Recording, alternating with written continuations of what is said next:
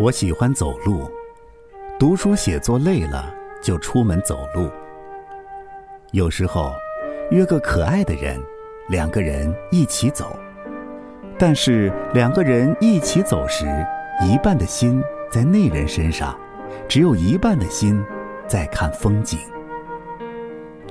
要真正的注视，必须一个人走。一个人走路，才是你和风景之间的。单独私会。我看见早晨浅浅的阳光里，一个老婆婆弓着腰走下台阶，上百层的宽阔石阶气派万千，像山一样高。她的身影柔弱如稻草。我看见一只花猫斜躺在一截颓唐废弃的断墙下。牵牛花开出一片浓青艳紫缤纷，花猫无所谓的伸了个懒腰。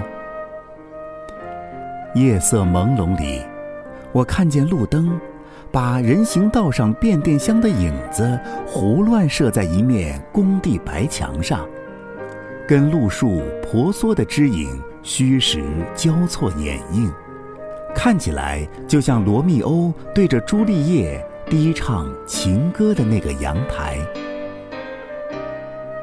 你未看此花时，此花与汝同归于尽；你来看此花时，则此花颜色一时明白起来，便知此花不在你的心外。这世间的风景与我的心如此明白，何尝在我心外？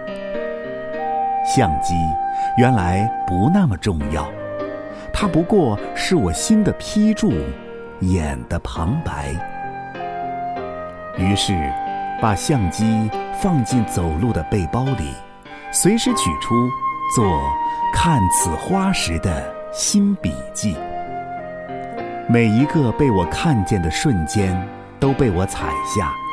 而采下的每一个当时，我都感受到一种美的逼迫，因为每一个当时都稍纵即逝，稍纵即逝。